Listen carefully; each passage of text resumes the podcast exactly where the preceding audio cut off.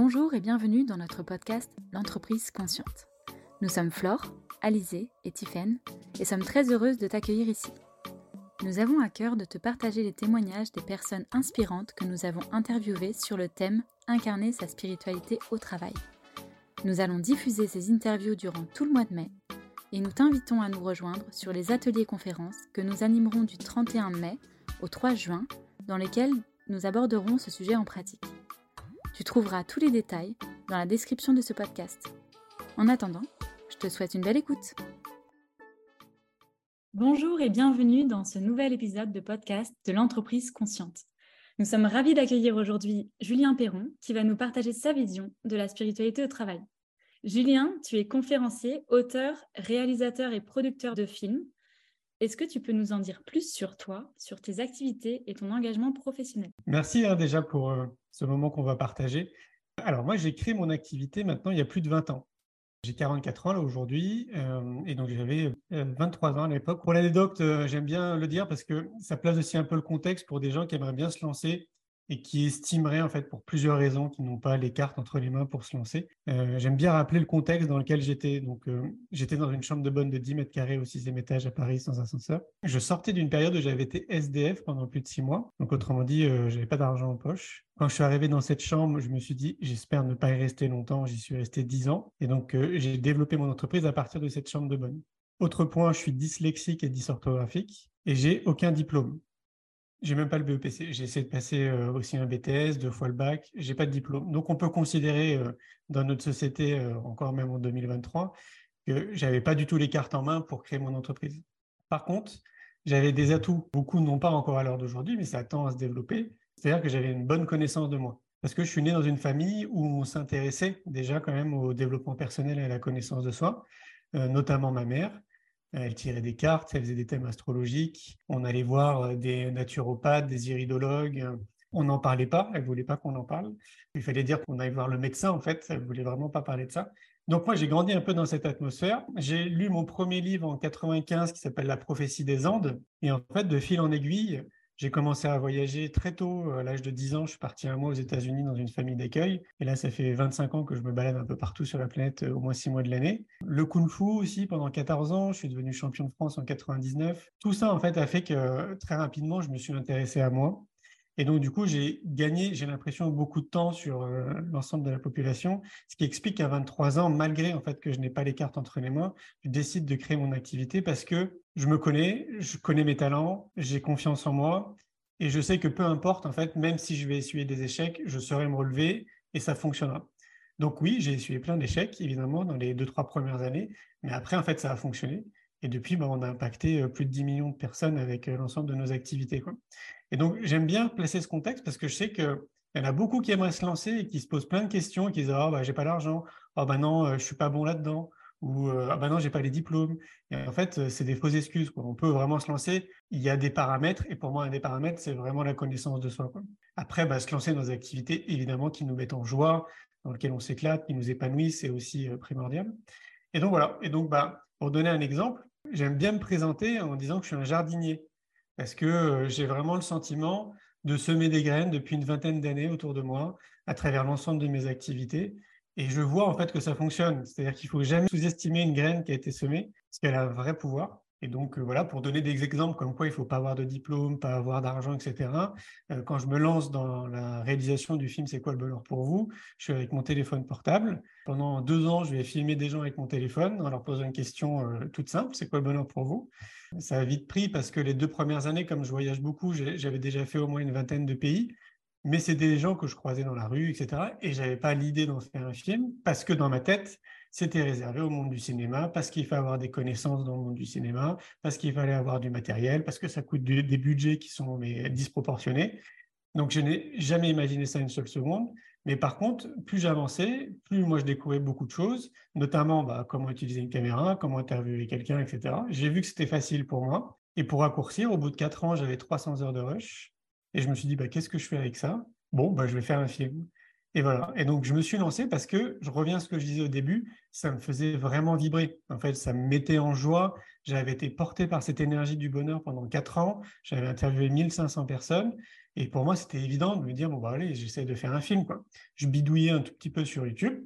Et après, ce qui est chouette, c'est que plus tu te connais, plus tu es en accord avec toi, et plus tu vibres en fait une énergie qui va attirer aussi des gens qui sont comme toi.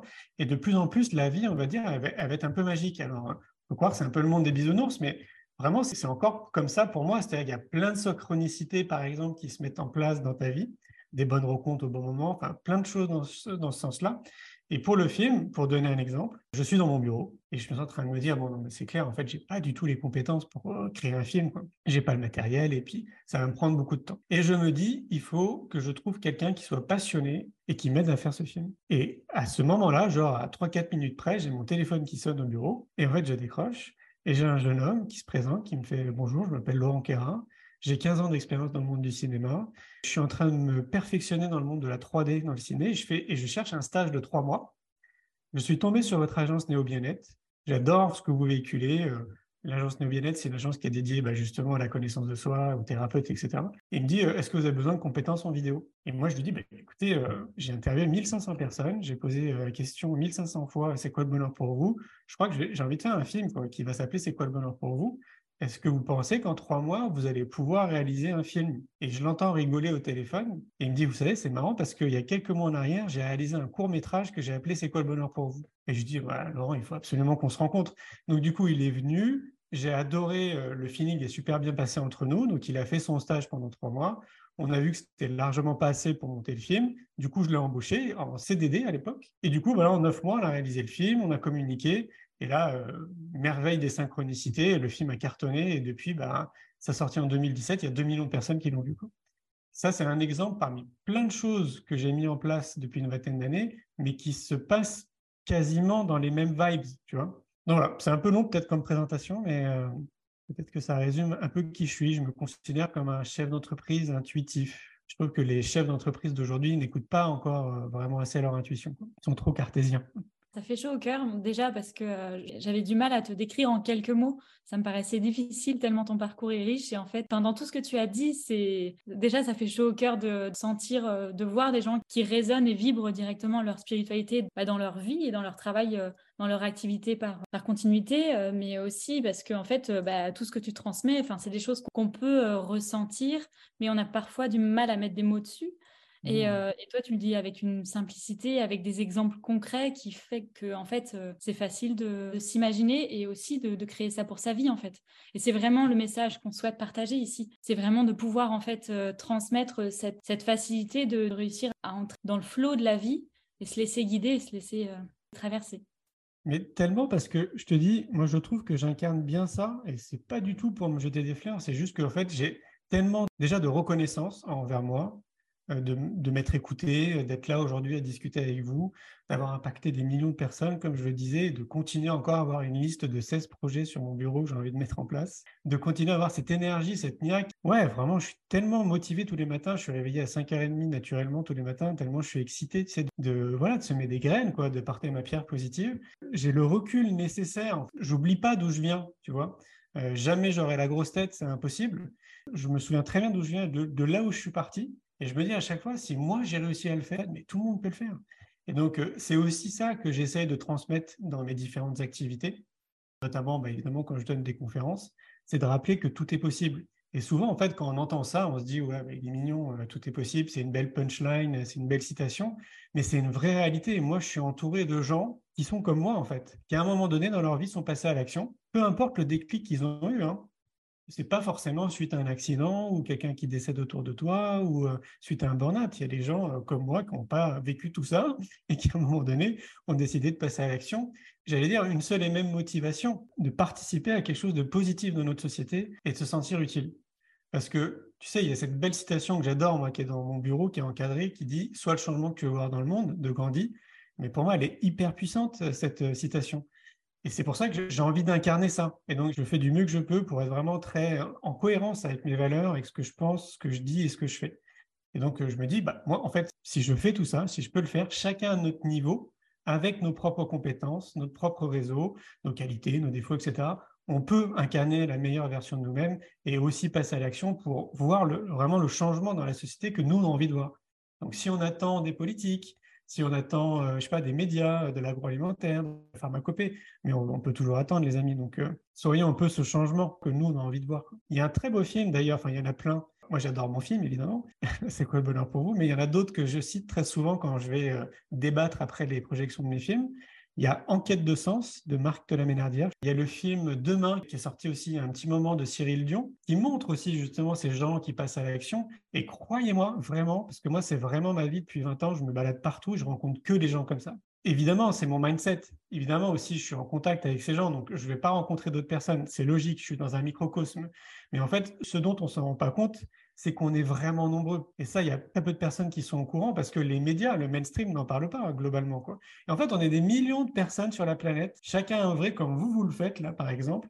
Et c'est comme si personne n'était au courant. Et donc ça, j'aime bien le rappeler et dire que on soupçonne pas le nombre de millions de personnes qu'on a à travers le monde à essayer chacun à notre niveau de faire bouger les choses positivement. Quoi.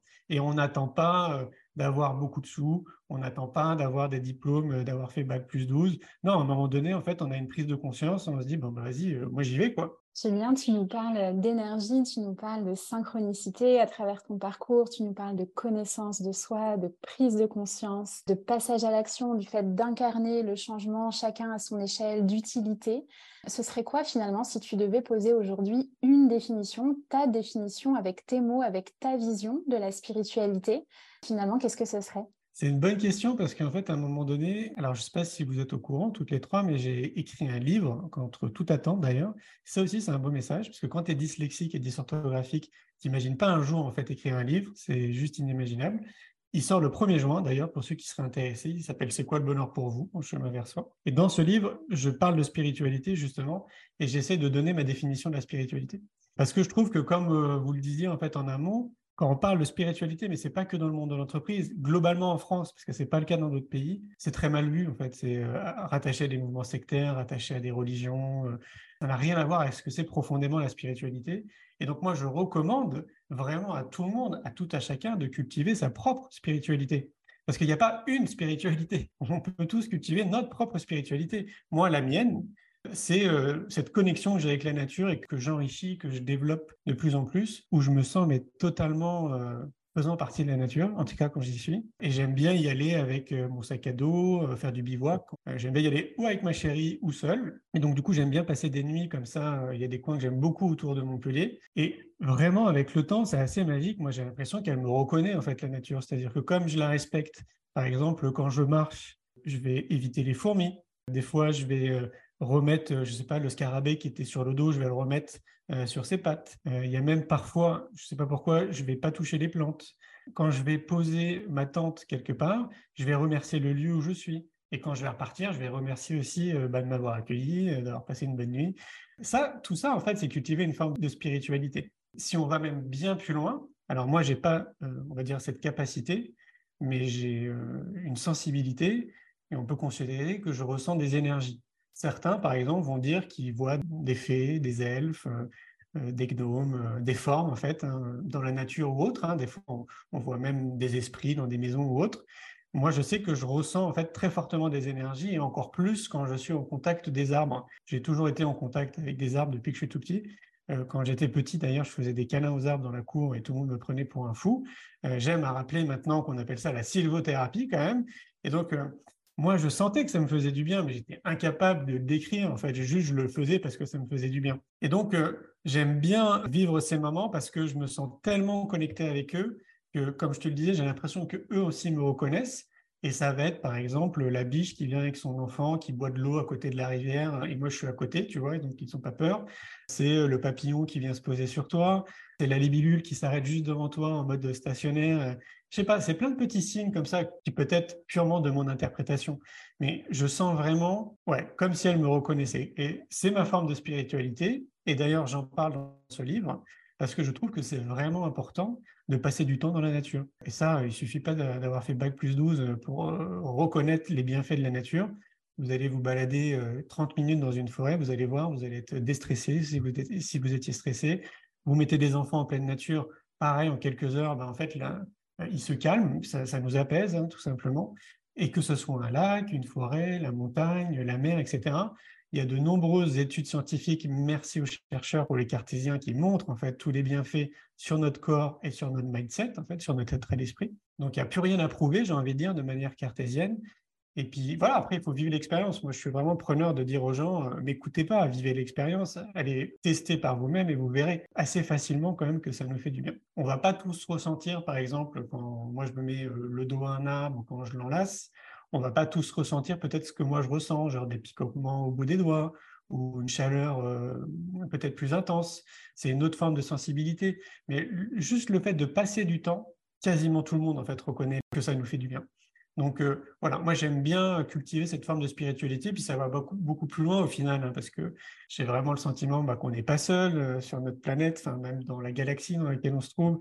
Je suis quand même quelqu'un de très cartésien et très ancré sur Terre, et donc je me dis, moi j'aime bien les maths, donc bah, je me dis c'est impossible mathématiquement qu'on soit seul en fait qu'il n'y ait pas une autre forme de vie quelque part dans notre galaxie. Ça aussi, pour certains, ça pourrait être aussi cultiver une forme de spiritualité. En tout cas, moi, j'y crois profondément. Voilà, alors après, l'intégrer dans l'entreprise, il ne faut pas non plus, tu sais, faire un doc et euh, l'afficher euh, dans ton entreprise quand les gens y entrent. Euh, je crois que ça, va plutôt transpirer bah, du responsable en réalité de l'entreprise, du dirigeant de l'entreprise, des personnes qui sont présentes. Oui, les personnes dont il va s'entourer en réalité.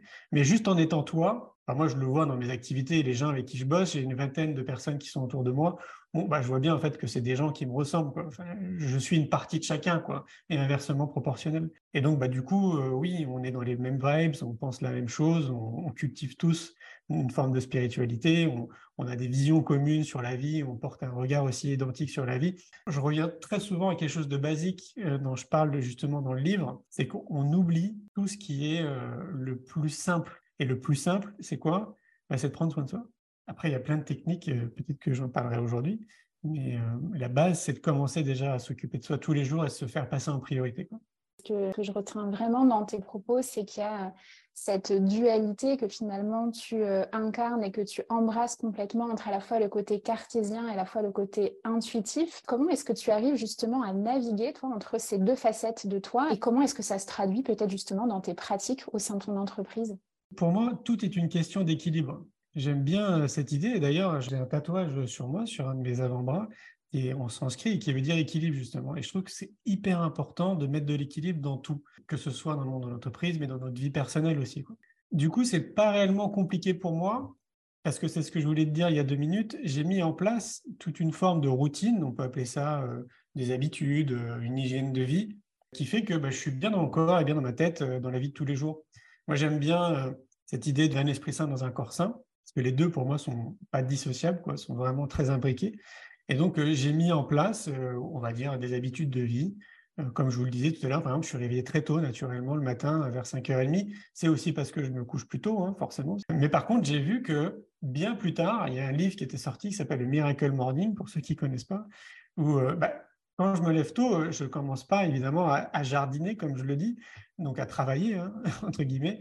Mais d'abord, je m'occupe de moi. C'est ce que je disais, donc du coup, il y a deux minutes. On doit être notre priorité en réalité dans la vie de tous les jours, avant nos enfants, avant notre femme, avant notre mari, avant notre entreprise.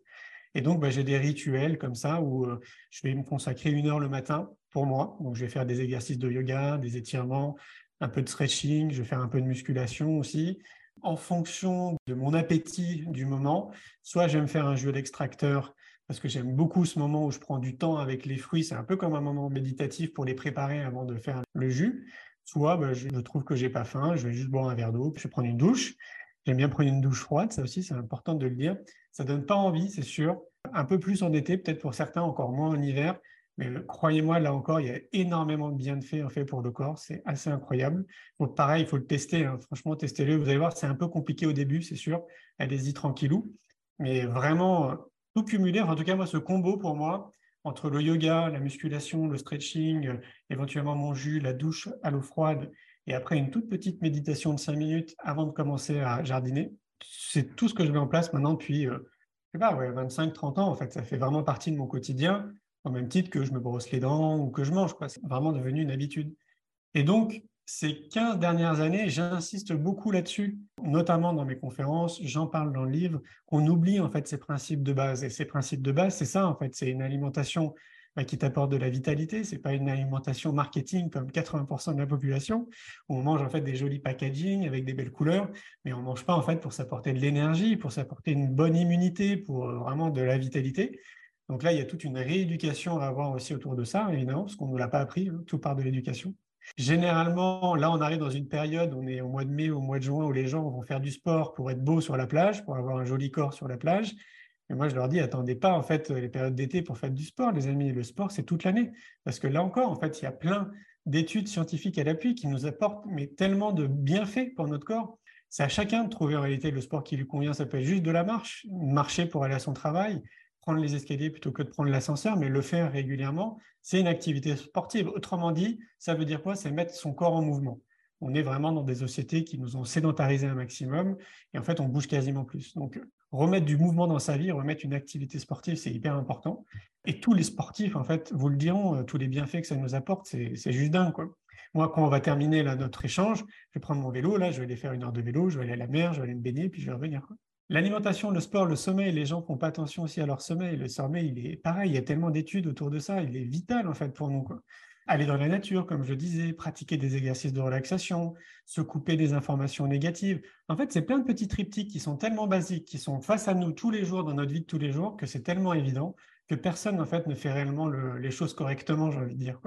Alors que si tout le monde faisait rien que ça, je peux vous assurer que notre société, elle serait complètement différente. Donc, euh, revenons un petit peu aux bases, à notre alimentation, faisons du sport, euh, respectons nos cycles de sommeil, allons dans la nature le plus souvent possible.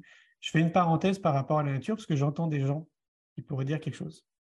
J'ai habité 34 ans à Paris. Et donc, euh, on pourrait considérer que dans des grandes villes comme Paris, c'est difficile d'avoir accès à la nature eh ben, en fait, je faisais l'effort. Parce que parfois, il faut quand même sortir un peu de sa zone de confort et faire des efforts si on veut se bonifier quelque part. Quoi. Eh ben, je faisais une heure et demie de vélo pour aller au bois de Boulogne, pour aller méditer auprès d'un arbre. Et je le faisais au moins, je pense, trois, quatre fois par semaine. Parce que c'était le meilleur moment pour moi, en fait, pour sortir un peu de la tête de l'eau, notamment dans des grandes villes comme Paris, où il y a vraiment une énergie, je trouve, qui est très basse, qui est très plombante, en fait, euh, sur les épaules. Et ça, c'est valable dans plein de grandes villes. Donc, la nature est quand même un peu présente. Et un parc en lui-même, ça suffit quelque part. Ça peut être une petite rivière. Donc, ne vous trouvez pas de fausses excuses en vous disant que vous habitez en ville et il n'y a pas de nature. Si, il y a de la nature. Après, ben voilà, il faut sortir parfois, comme je disais, un peu de sa zone de confort, parfois se bousculer. Mais c'est tellement important euh, pour notre vitalité. Donc, c'est ça, en fait, pour moi, les bases. C'est-à-dire que si tu fais ça, je reprends l'exemple du chef d'entreprise, parce qu'avant d'être chef d'entreprise, j'ai côtoyé des chefs d'entreprise en étant salarié. J'ai vu en fait qu'ils ne le faisaient pas. En fait, j'ai vu très rapidement qu'il y en avait plein qui partaient en burn-out. Euh, le dernier en question, il était tout gris avant que je parte. Parce qu'en fait, ils étaient tellement concentrés sur le développement de leur activité, sur générer de l'argent, faire du business. Ils s'occupaient pas d'eux. En fait, ils passaient totalement à côté d'eux. Et quelque part, je les remercie maintenant parce que ça a été un, bon exemple. En fait, pour moi, en tout cas, je me suis dit, mais jamais je ferai comme eux. Jamais. Et du coup, dès que j'ai commencé à développer mon entreprise, dans mon petit 10 mètres carrés, j'étais déjà en train de faire du yoga, mes exercices et tout, tous les matins. Donc, si dans le monde de l'entreprise, le chef d'entreprise a conscientisé que c'est lui la clé et qu'il doit être bien, en fait, qu'il doit rayonner, qu'il doit être bien dans son corps et bien dans sa tête, forcément, ça va amener aussi tout ça dans son entreprise. Il va attirer des gens qui vont cultiver ben, une forme de spiritualité, qui ont envie de donner du sens dans ce qu'ils font, c'est vraiment la base, mais au-delà de l'entreprise, je te dis, pour moi, c'est vraiment quelque chose de citoyen. C'est une vraie responsabilité citoyenne et on l'oublie. Merci beaucoup euh, pour tes réponses qui sont vraiment euh, abondantes, pleines d'inspiration, qui résonnent, euh, je pense, à plein de niveaux pour chacun, soit sur des choses qu'on fait, soit sur des choses où à un moment donné, on s'est dit, tiens, je le ferai, et puis on l'a pas fait, et puis du coup, on se dit, quelle excuse j'ai trouvé, et comment. voilà. En fait, j'ai tellement pris l'habitude que je sais que je me force, en fait. donc, du coup, je sors de ma zone de confort régulièrement, quelque part, parce que je sais que quand je vais revenir, je serai différent, je serai dans une autre vitalité, dans une autre énergie.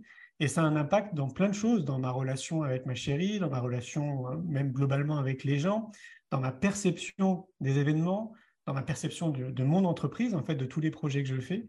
Je vois en fait la différence parce qu'il y a un moment donné qui n'est pas si vieux que ça, ça date d'il y a 3-4 mois. Pendant deux semaines, j'ai pas pu mettre en place tout ce que je fais là maintenant. Et donc, j'ai très vite vu justement que ma façon de réfléchir était différente, que ma créativité est différente, que l'interaction que j'avais avec les gens était différente, que la perception des événements aussi était différente. C'était hyper intéressant pour moi parce que ça ne m'était jamais arrivé en fait de faire quelque part une petite pause dans ses habitudes. Et pour moi, ça a vraiment pointé du doigt ah, l'importance vraiment de prendre soin de soi et de conscientiser que c'est vraiment notre responsabilité d'être bien et d'incarner la meilleure version de nous-mêmes pour inspirer les autres justement à faire la même chose. Et moi, je le mesure dans ma famille, dans mes amis. Je vois bien en fait que ça a inspiré les gens autour de moi aussi à prendre soin d'eux. Quoi c'est pas que des belles paroles, c'est une, vraie réalité. Et après, c'est vrai que voilà, on se trouve plein d'excuses, mais moi, je me trouve tout le temps plein d'excuses aussi. Mais j'ai tellement pris l'habitude de, je sais que si je fais ça, ça va apporter ça. Et eh ben, je me force et je le fais pas que pour moi. Du coup, en fait, je le fais pour les autres. C'est ça qu'il faut comprendre. Ce à quoi ça me fait penser, c'est vraiment cette idée que finalement, le plus grand ennemi du succès, c'est pas l'échec comme on pourrait souvent le croire, mais c'est le confort, c'est le fait de pas euh, oser en fait aller euh, au-delà de cette zone de confort et entrer dans bah, la zone où on apprend, la zone où on agrandit, euh, la zone où on s'expanse. Et c'est formidable de pouvoir le faire aujourd'hui en tant qu'adulte, de pouvoir le faire aussi dans le monde de l'entreprise. et ce serait formidable si on pouvait l'apprendre depuis tout petit à l'école. Et c'est comme si l'école nous conditionne finalement à vivre dans le monde de l'entreprise qui est le monde actuel.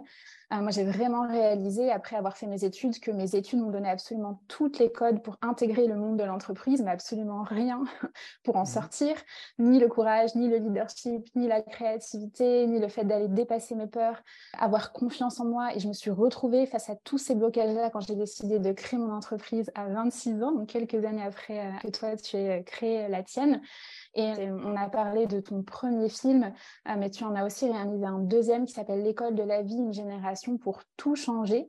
Selon toi, dans quelle mesure est-ce qu'on pourrait finalement intégrer toutes ces pratiques euh, depuis tout petit à l'école pour que ça puisse aussi ben, s'insuffler par la génération qui arrive euh, dans le monde de l'entreprise? Alors déjà, la bonne nouvelle, c'est que c'est déjà en cours, ça va déjà dans cette direction. Pour essayer de synthétiser, de comprendre un peu le commencement, il y a quelques années en arrière, donc ça monte à plus de 10 ans, j'étais en train de faire du vélo et l'idée que je me faisais d'une école qui me comprenne à l'époque, parce que comme je disais, je suis 10 et donc euh, j'avais l'impression que personne ne me comprenait. Et donc moi, j'imaginais un peu une école qui me comprenait. En fait, tout ça a refait surface et donc je suis rentré chez moi, j'ai écrit ce qui était clair dans ma tête et j'ai publié ça en fait comme un article sur un de nos sites. Et en fait, en trois mois, j'ai reçu 600 emails de gens qui voulaient m'aider à créer cette école, que j'ai appelée l'école de la vie. Et je me dis, waouh, mais en fait, il y a des gens qui pensent comme moi, c'est assez incroyable. Et comme je ne pouvais pas euh, répondre à tout le monde, j'ai organisé un pique-nique. Ces 600 personnes sont venues au pique-nique, donc ça a été un très grand pique-nique, mais c'était génial. Et de ce pique-nique, on a créé le festival pour l'école de la vie, c'est-à-dire l'année d'après. Et donc, on est passé de 600 personnes à 9000 personnes qui sont venues à Montpellier. Et maintenant, bah, depuis 7 euh, ans, il y a 15 euh, 000 personnes, en gros, qui viennent à Montpellier tous les ans. Et c'est parti de là, en fait, l'énergie que j'ai mis dans l'éducation, parce que au fur et à mesure qu'on organisait le festival pour l'école de la vie, je conscientisais et je voyais qu'il y avait, c'était comme une boîte de Pandore. C'est-à-dire que on se rend pas compte de tous les outils, toutes les pédagogies, tout ce qui existe dans le monde de l'éducation pour les parents, pour les enfants et pour les enseignants. Donc, je suis passé de mon idée à mettre en lumière la création de l'école de la vie à maintenant, depuis dix ans, à mettre en lumière en fait ce qui existe parce qu'il y a tellement d'existence, c'est incroyable, mais personne n'en parle. Le mainstream n'en parle pas, l'éducation nationale n'en parle pas. Donc nous, on en parle. On fait, en tout cas, on fait comme on peut. Et donc, du coup, on a créé une marque qui s'appelle Innovation en éducation, qui est comme une galaxie. C'est-à-dire qu'on a créé un magazine papier qui s'appelle Innovation en éducation, un podcast Innovation en éducation, un congrès Innovation en éducation, une académie Innovation en éducation. Enfin voilà, toute une galaxie autour d'innovation en éducation pour essayer de semer des graines un peu partout avec des leviers différents. Et donc le film L'école de la vie, une génération pour tout changer, est un autre levier dans le monde de l'éducation, parce que là, on va aller toucher des spectateurs qui veulent aller au cinéma. Le podcast, c'est plus des gens qui veulent écouter en fait des choses intéressantes. Le magazine, c'est des gens qui préfèrent le papier et lire des choses. Pour nous, ce sont des super outils pour continuer à semer des graines et montrer aux gens en fait qu'il y a plein de solutions, qu'il y a plein de gens qui se bougent dans le monde de l'éducation. Et donc, je commençais en te disant que c'est déjà le cas. Il y a déjà 50% du corps enseignant dans le monde de l'éducation nationale qui est déjà depuis, je ne sais pas, au moins une bonne dizaine d'années, facile, en train d'essayer plein de choses dans leur classe. Un peu comme des chercheurs, c'est-à-dire qu'ils vont se former à l'extérieur.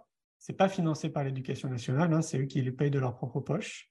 Ils vont, par exemple, au congrès innovation de l'éducation qu'on organise, et donc, du coup, ils apprennent plein de choses. Ils reviennent après dans leur classe, ils testent des choses. Mais nous, on est un tout petit maillon, comme je te disais, dans ce qui existe en réalité, dans tous ces outils, C'est assez incroyable. Donc, ce qui est rassurant pour moi, c'est de se dire que on est face à à peu près un million de salariés dans le monde de l'éducation nationale.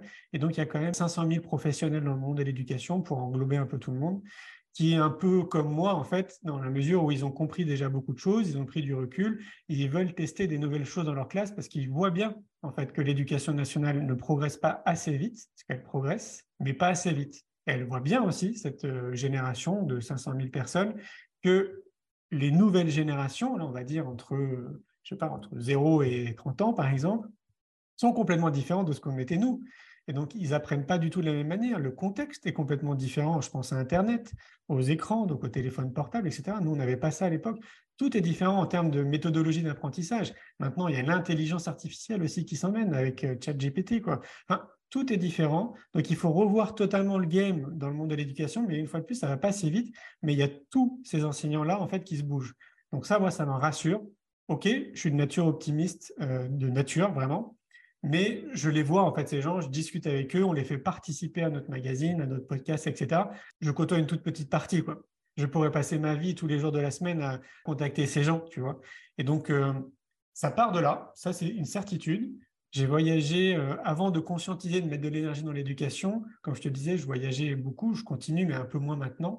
Et à chaque fois, quand je revenais en France, je me disais, mais en fait, tout part de l'éducation. C'est-à-dire que moi qui étais animé par l'idée justement de changer les mentalités, d'apporter un regard différent dans notre société, ça part de l'éducation. Mais pour que ça parte de l'éducation, il faut que les enseignants aussi se déconditionnent. Donc c'est pour ça que le sous-titre du film, c'est une génération pour tout changer. Donc nous, on a notre rôle à jouer nous. Je ne sais pas si on est de la même génération, mais je pense qu'on pas très loin, à mon avis. Et la nouvelle génération aussi. Et ce qui me rassure, c'est qu'une grande partie de la nouvelle génération a constaté un peu les erreurs que nous, on a fait, ainsi que nos parents. Et donc, eux, ils ont envie de passer à l'action et de changer le game. Donc ça, c'est hyper rassurant aussi. Et donc, de voir que le savoir-être, la connaissance de soi s'intègre de plus en plus au sein de l'éducation nationale, mais aussi au sein des foyers, bah là encore, moi aussi, ça me rassure beaucoup. Après, il faut être euh, quand même euh, très transparent et réaliste. C'est encore à peine 30% de la population quand même. Hein. On n'est pas du tout, on n'a pas passé le cap des 50% de la population qui a conscientisé. quand je dis conscientiser, ce n'est pas que forcément au niveau de l'éducation, c'est une conscience de la nature, de l'environnement, une conscience de notre santé, de l'agroalimentaire, de la pharmacopée, de plein de choses. Donc, pour moi, on est entre 20 et 30% de la population qui avance dans ce sens-là. Et j'en reviens à notre responsabilité citoyenne, c'est-à-dire que si chacun fait le job de s'occuper de soi, il inspire les gens aussi à le faire. Et donc, du coup, on sera de plus en plus nombreux à avoir des déclics, à prendre des décisions qui iront dans le sens bah, d'une société à notre image, quoi, on va dire. Pour moi, c'est vraiment une très bonne nouvelle de dire que dans le monde de l'éducation, donc évidemment dans les écoles alternatives, mais beaucoup au sein de l'éducation nationale, ça avance. J'ai une très bonne nouvelle, par exemple. Peut-être que vous étiez au courant. La méditation, il n'y a pas si longtemps que ça en France, c'était un peu comme le mot spiritualité. C'était euh, réservé pour des gars baba cool, euh, voire des religions, euh, voire des mouvements sectaires. Il y a eu plein d'allers-retours au sein de l'éducation nationale. Et ça y est, maintenant, c'est validé au sein de l'éducation nationale. On peut apprendre la méditation aux enfants. Et c'est pas vieux, hein, ça fait moins d'un an en fait que c'est, que c'est possible. Il y a encore des petits astérix quand même, mais malgré tout, c'est quand même validé. Et ça, pour moi, c'est un pas de géant en fait qui montre justement qu'on avance dans la bonne direction. Si vous ne connaissez pas Frédéric Lenoir, Frédéric Lenoir, il a créé ce qu'on appelle la Fondation Sève, qui propose des ateliers philo et méditation aussi, pareil, qui est entre guillemets labellisé par l'éducation nationale, c'est-à-dire qu'on peut se former, hein, n'importe qui peut se former, et après le proposer euh, au sein des, écoles. Et puis, dernièrement aussi, il y a le RAI qui s'appelle RYE, qui là, en fait, propose du yoga. Et c'est aussi beaucoup accompagné avec Candice Marot, qui a créé euh, PIS, qui propose de former les enseignants justement à la méditation yoga pour le pratiquer en fait avec les élèves. Et ça, moi, je suis quasiment sûr qu'il y a très peu de gens qui sont au courant. Euh, même dans le monde de l'éducation, quand j'en parle, il y a des gens qui ne sont pas au courant. Donc, je me dis, monsieur et madame tout le monde, ils seront forcément pas au courant. Donc, s'il y a monsieur et madame tout le monde qui nous écoutent, génial, sachez qu'il y a très bonnes nouvelles dans le monde de l'éducation. Là encore, je ne veux pas du tout prêcher pour ce qu'on fait, mais en fait, dans le magazine Innovation et Éducation, c'est que des good news, c'est que des bonnes vibes en fait qu'on transmet. C'est 80 pages sans pub. Et justement, on montre, on pointe du doigt bah, l'enseignant qui est, euh, je sais pas, dans une ZEP, qui arrive à faire un travail extraordinaire avec des enfants qui sont en difficulté. tous ces acteurs, en réalité, qui se bougent dans le monde de l'éducation. Donc oui, tout part de l'éducation, le savoir-être, la connaissance de soi, ça s'apprend. Par contre, c'est pas que l'éducation, c'est pas que le système, c'est pas que les parents, c'est vraiment un projet sociétal. Et on voit bien que dans d'autres pays, par exemple au Canada, en partie aussi en Californie, euh, un petit peu aussi en Allemagne, beaucoup plus dans les pays du Nord, du type Islande, Finlande, et tout, etc., on voit en fait que le bien-être, la connaissance de soi est un peu plus intégré. Mais croyez-moi, on n'est pas dans le monde des bisounours. Il y a aussi plein de choses qui sont à revoir. Mais ce que je me dis à chaque fois, c'est que si ces pays ont réussi à le faire, nous, on peut peut-être s'en inspirer, pas faire un copier-coller, s'en inspirer, essayer de l'appliquer par rapport à notre propre culture. Donc c'est possible, c'est vraiment possible. J'avais posé la question, Julien, tu, nous donnes euh, à nouveau plein d'informations super euh, précieuses euh, et, plein de choses hyper inspirantes. On ressent que déjà les questions qu'on avait à te poser sont couvertes. Est-ce qu'il y a une question que tu aurais aimé qu'on te pose et qu'on t'a pas posée? Ça revient un petit peu quand même à ce que je disais, c'est-à-dire que comme le mainstream, enfin, je vais rien vous apprendre, le mainstream, pour ceux qui ne connaissent pas, c'est euh, les grands médias, les, principaux, hein, c'est euh, pour pas citer TF1, euh, Europe 1, la radio, enfin voilà, tout, ça. Quoi. Très clairement, c'est hyper anxiogène. Vous allumez votre télé, enfin, le pire, c'est BFM, par exemple. On voit bien en fait qu'on essaie d'alimenter la peur quand même dans notre société. Et donc, on voit bien que tous les relais d'informations dites positives, bah, il y en a quand même très très peu. Quoi. Mais ce qu'il faut comprendre, en fait, ce qui est relayé par euh, ces médias, donc par le mainstream, c'est une toute petite partie en réalité de ce qui se passe dans notre société. Mais une toute petite partie. Et donc moi, je rêve justement qu'il y ait un peu l'équivalent de TF1, mais dans le monde positif, de montrer ben, un peu ce qu'on est en train de parler d'aujourd'hui, et très brièvement au final, ben, de tous ces acteurs qui se bougent. Quoi. De montrer qu'il y a plein de solutions, que ça se trouve, ton voisin, tu n'es même pas au courant, mais en fait, c'est un gars qui est génial, qui met en place plein de trucs, euh, qui aide sa communauté, euh, et ça, pour moi, c'est un point qui est assez important et qui n'est pas assez soulevé. C'est tout le temps des initiatives ben, comme la vôtre, comme la mienne, tu sais, un peu euh, chacun de notre côté quelque part. Et donc, si toi, tu n'es pas dans ce game-là, si, tu ne t'intéresses pas à ça, si tu n'es pas un peu dans cette démarche de connaissance de toi, de développement personnel, de, remise en question un petit peu de ce que tu entends, tu sais, de ne pas prendre pour argent comptant tout ce qu'on te dit, bah, cette information, elle va avoir du mal à arriver à toi, ou si elle arrive à toi, bon, bah, elle va rentrer par une oreille, elle va ressortir parce que tu n'y croiras pas, quoi, parce que tu c'est pas ta réalité. Quoi. Et ça, j'aimerais bien, en tout cas, nous, c'est ce qu'on essaye quelque part de faire avec nos activités, quoi. c'est de un peu réveiller les gens en leur disant, mais attendez, il se passe tellement de choses positives, il y a tellement de gens qui se bougent autour de nous, rendez-vous compte de ça. Donc, euh, moi, j'ai envie d'inviter les gens de plus en plus à être vraiment acteurs. Euh, et notamment, ce qui nous manque, je trouve, dans nos sociétés, et notamment dans le monde de l'éducation, c'est des événements nous, on est quasiment encore les seuls à faire le congrès innovation en éducation et le festival pour l'école de la vie. Alors que dans le monde du bien-être, si je ne me trompe pas, il y a quasiment des salons dans tous les départements de France. Si on faisait la même chose dans le monde de l'éducation, croyez-moi, on changerait beaucoup de choses aussi dans notre société. Parce que peut-être que là encore, je ne vous l'apprends pas, mais on a besoin de se rencontrer physiquement. On l'a vu pendant les périodes de confinement, on était tout le temps sur nos Skype, les WhatsApp et tout machin, on avait besoin de discuter d'échanger le lien social dans l'étude que j'ai menée autour du bonheur avec le film, c'est number one, c'est le truc le plus important. Et il y a une étude d'ailleurs de Darvard qui a été menée sur 75 ans, et ce qui ressort, c'est ça, c'est vraiment la, qualité des relations sociales qu'on crée, quoi, qui nous, permettent d'être bien en fait. Et donc, on voit bien qu'on a besoin de se rencontrer physiquement. Donc, pour moi, c'est important qu'il y ait de plus en plus d'événements hein, qui nous fédèrent avec des personnes un peu comme nous, quoi, Et pour le voir, et pour le festival, et pour le congrès, mais si vous voyez comme ça fait du bien aux gens, parce que les gens, en fait, ils ne se sentent pas seuls.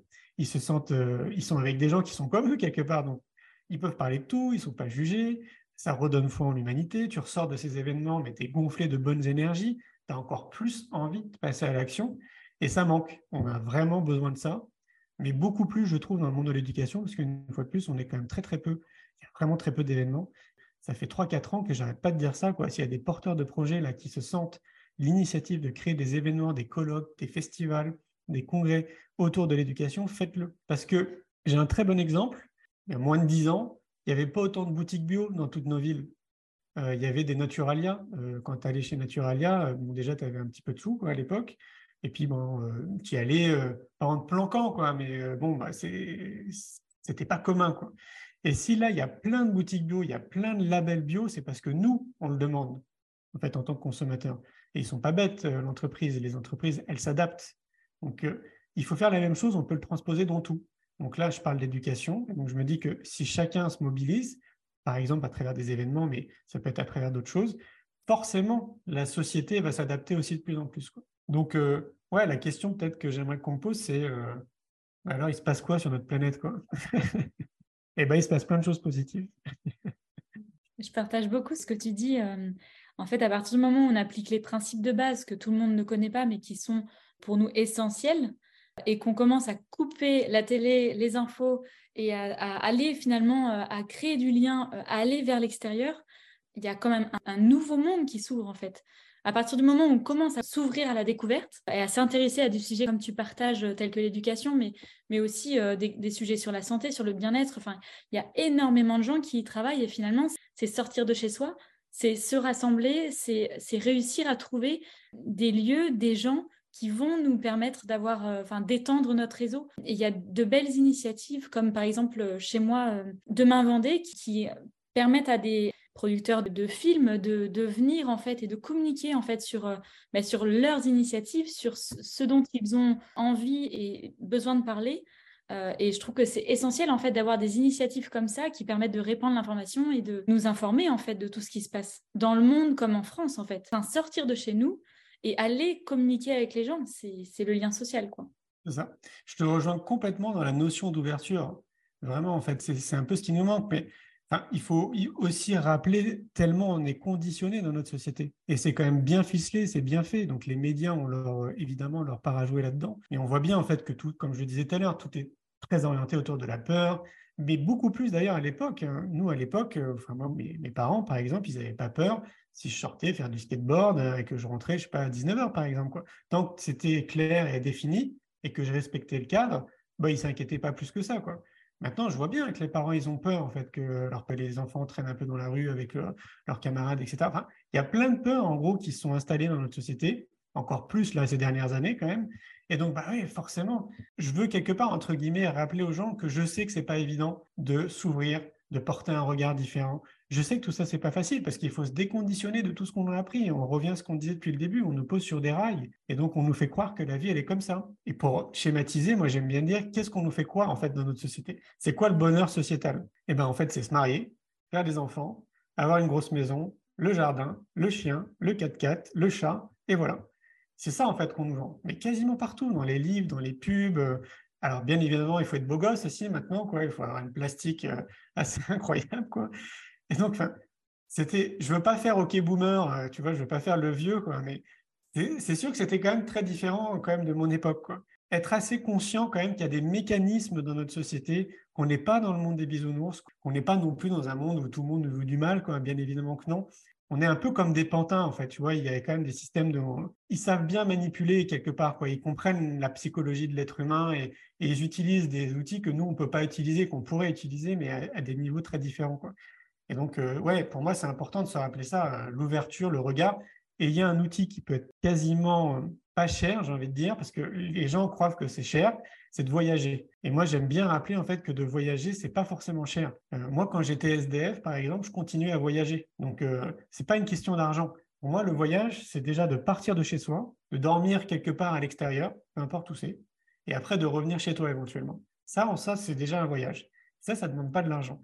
Je dis pas de partir en Inde ou à Tombouctou euh, ou au Sénégal, hein, par exemple, mais ne serait-ce que déjà de sortir de chez toi, on voit bien en fait qu'on est différent euh, dans notre état d'esprit, justement, dans notre ouverture, sur le monde.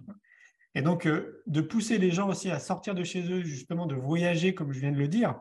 Tu prends ton vélo, je sais pas, tu pars avec ta tante, tu vas bivouaquer quelque part, ou, peu importe ce que c'est, mais au moins de t'extraire 24 heures de chez toi et de revenir. Tes mails, tu pourras les checker au bout de 24 heures, il n'y a pas de souci. Si tu as des enfants, ils vont très bien se porter il n'y a pas de souci, ta femme ou ton mari, ils vont pas te manquer non plus, ça va très bien se passer.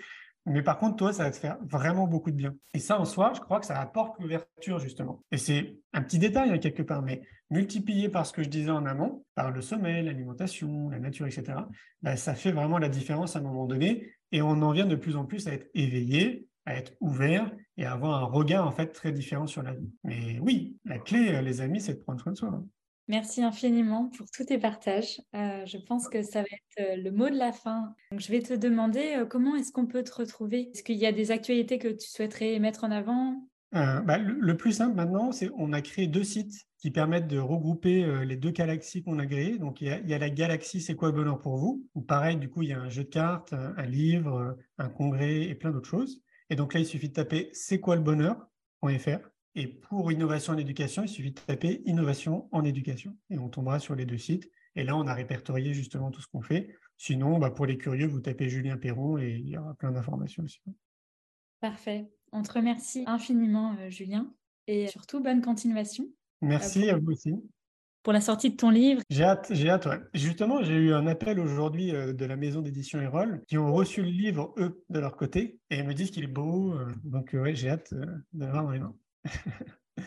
Génial. Merci beaucoup, Julien, et belle continuation à toi. Merci à toi aussi. Merci beaucoup, toutes les trois. Bonne continuation. Continuez, c'est important.